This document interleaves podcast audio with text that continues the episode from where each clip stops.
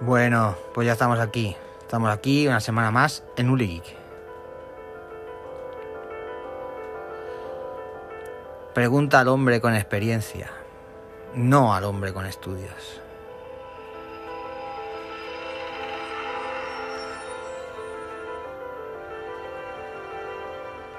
Y este es el primer proverbio chino que traemos al programa. No será el último.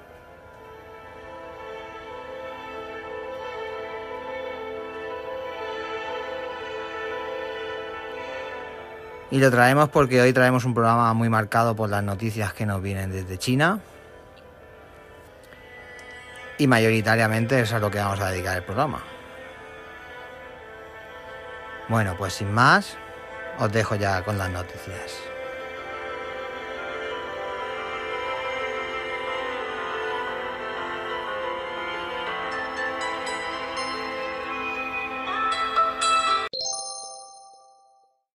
Bueno, pues parece que las cosas están cambiando y las empresas europeas, eh, occidentales en general, están viendo que, que lo de tener y depender absolutamente de China empieza a ser un problema. China es cada vez menos atractiva para las empresas extranjeras, hasta el punto que en una encuesta reciente realizada por la Cámara de Comercio de la Unión Europea en el país asiático, a las 372 compañías del viejo continente que operan allí, el 23% admitió que estaba pensando en trasladar sus inversiones actuales o futuras fuera de China. El principal motivo que argumentan estas empresas para querer abandonar el país son las duras restricciones impuestas por las autoridades chinas para combatir la pandemia de coronavirus. En abril, por ejemplo, volvieron a confinar 26 millones de personas en Shanghái, capital económica de China, durante dos meses están perjudicando el rendimiento de sus factorías y por lo tanto incrementando sus costes de producción y reduciendo los beneficios. De hecho, otro informe, en este caso de la Oficina Nacional de Estadística de China, recogido por Bloomberg, señala que de enero de 2022 las empresas industriales extranjeras que operan en el país asiático experimentando una, una caída de sus ganancias del 16 con 2%. Otros problemas, no obstante, las restricciones asociadas a la pandemia no son las únicas razones por las que China está perdiendo atractivo para las inversiones extranjeras. El 46% de los encuestados señaló que el aumento de los costes laborales es un problema apremiante. El 42% creía que la, desaceleración económica de China también lo era y el 30% dijo que la barrera de acceso al mercado era el mayor obstáculo. Asimismo, varias firmas europeas han señalado que ven con precaución la creciente politización del entorno empresarial chino, las desigualdades del mercado y las regulaciones insuficientes. Las empresas de Estados Unidos también con problemas. Las compañías europeas no son las únicas que han reportado los problemas. La, Cámara de Comercio de Estados Unidos en Shanghái también realizó una encuesta a sus empresas en China en junio y encontró que solo el 31% de ellas había vuelto a trabajar a pleno rendimiento después de las restricciones impuestas por las autoridades para contener la pandemia. Y contratiempos similares se registran en compañías locales que han visto caer sus ganancias en un 8% por, con 5% durante el pasado mes de abril de 2022, según la Oficina Nacional de la Estadística China. Así que si la, la, Oficina Nacional de la Estadística de China dice que sus empresas han ganado un 8,5% durante el mes pasado de abril menos, eh, creo que es mucho mayor la caída de ganancias, porque ya sabemos los datos de China cómo van y estos serían los peores resultados registrados desde abril de 2020.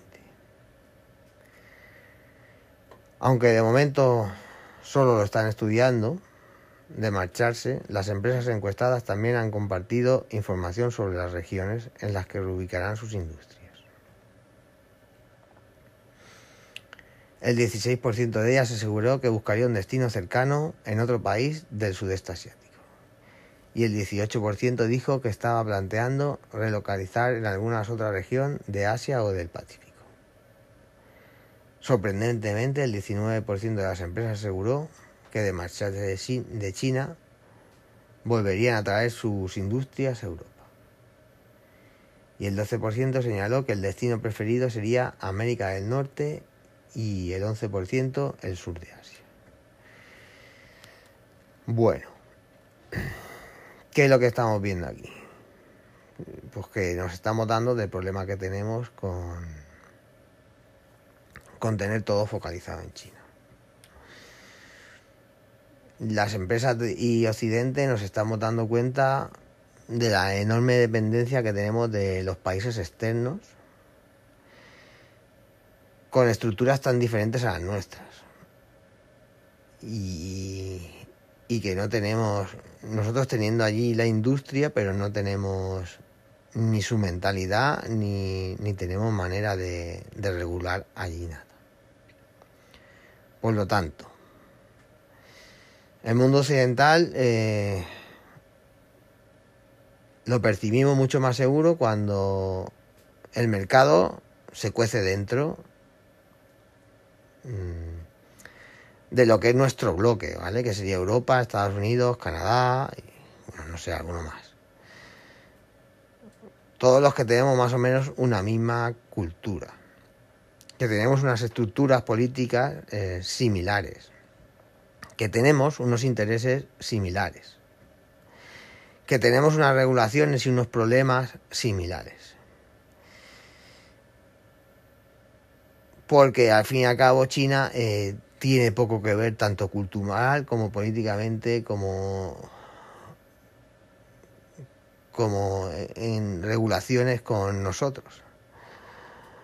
Por lo tanto, eh, cuando quieren ellos, no pueden hacer tambalear los, nuestros cimientos de, industria.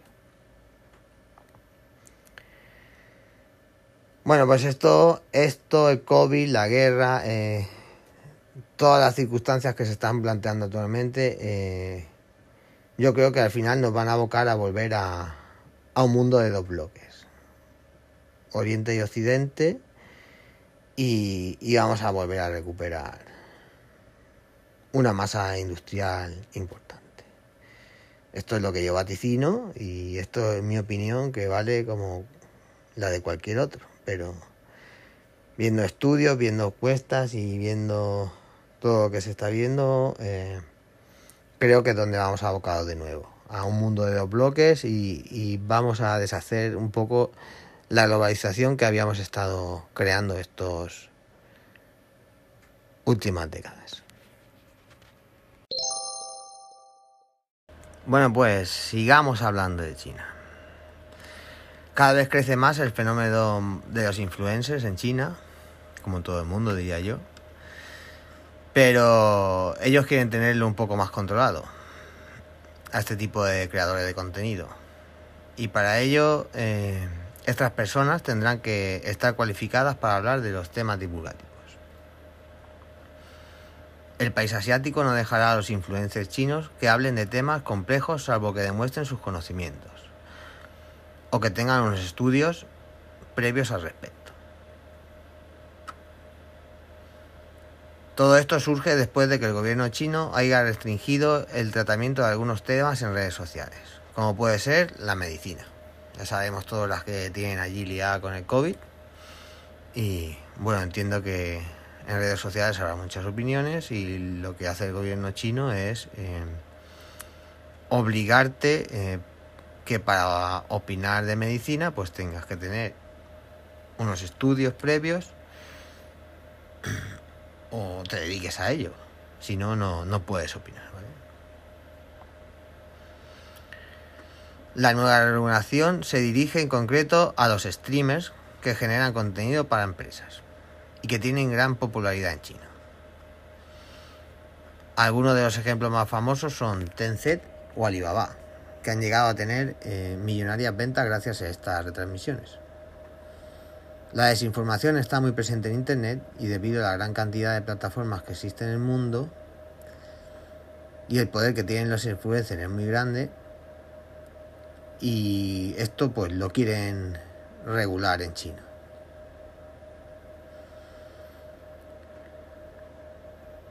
Esta nuestra restricción se suma a otras que hicieron recientemente, con el fin prácticamente de censurar a estos influencers y, y no para garantizar la seguridad de los ciudadanos, como han hecho creer.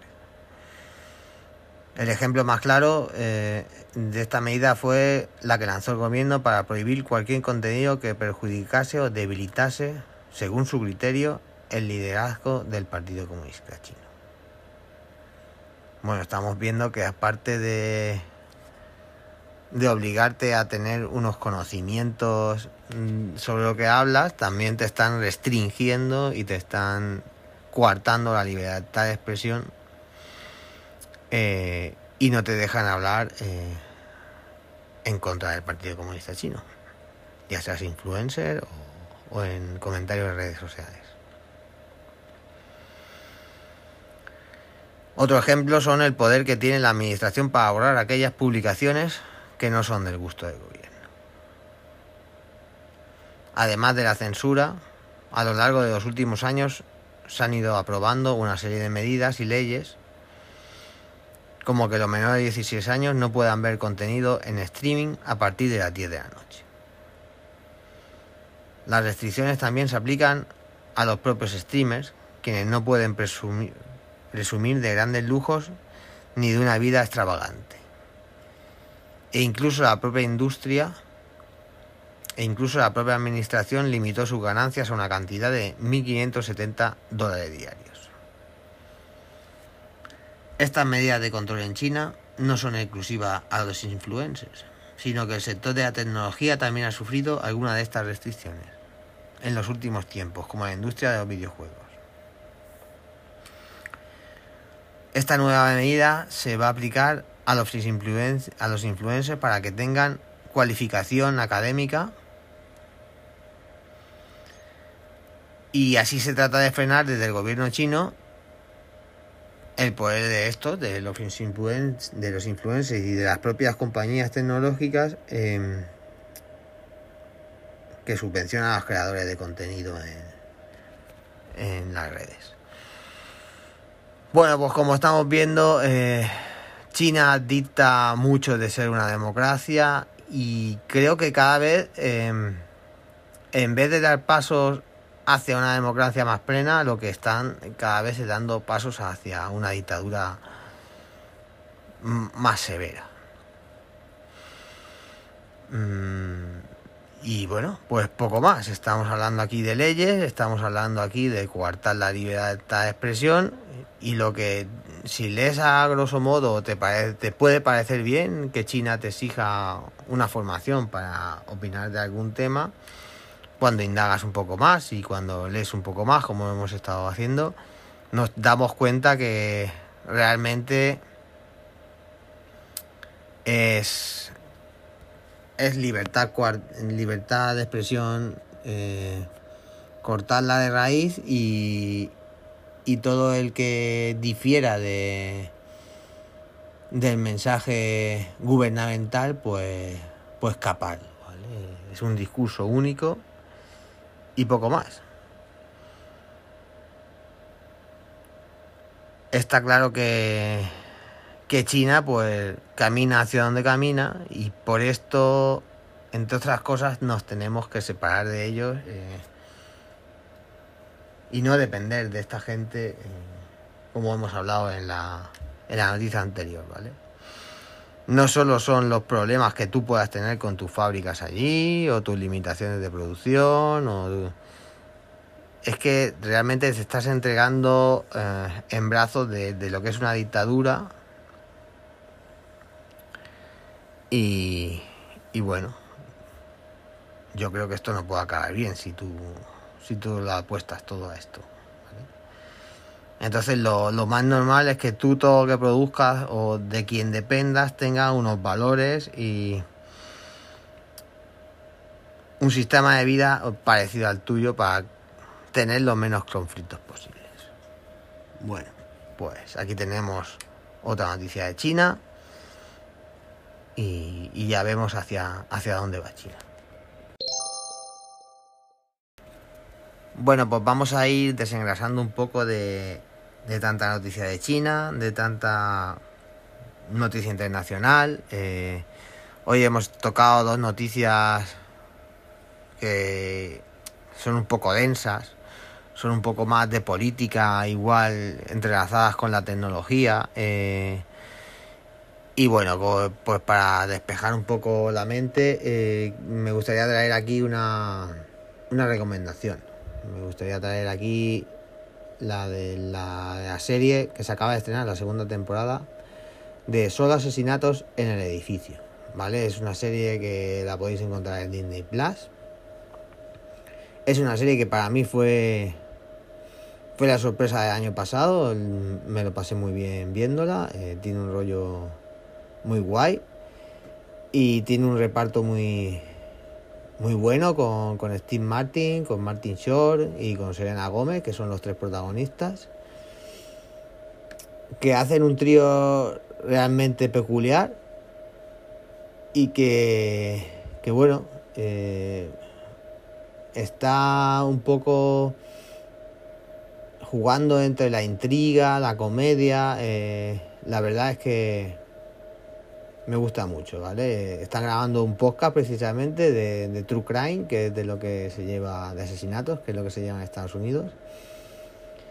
Y la verdad es que, está muy bien. Eh, yo la recomiendo totalmente. Eh, la traigo aquí porque acaban de, de, estrenar la segunda temporada, la cual no he visto, eh, pero espero que siga en el, en el nivel de la primera para mí ya digo, la primera, una serie cortita, eh, episodios de unos 30 minutos, eh, muy fácil de ver y la verdad es que, bueno, pues recomendada totalmente. Aquí dejo mi recomendación, ya me comentáis qué os parece. Solo asesinatos en el edificio, ¿vale? En Disney Plus con Steve Martin, Martin Short y Selena Gómez. Bueno, pues a pasarlo bien.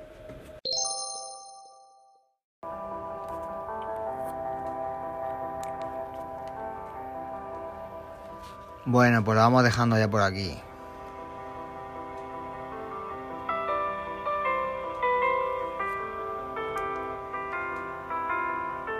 No sin antes recordar que nos podéis escuchar en todas las plataformas de podcast, en todas.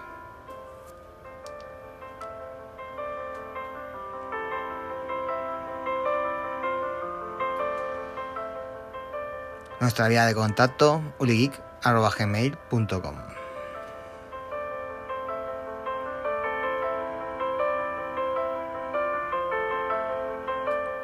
Y recordar siempre, en la vida pasan cosas buenas y cosas malas. Aunque la gente en las redes sociales solo pone las buenas.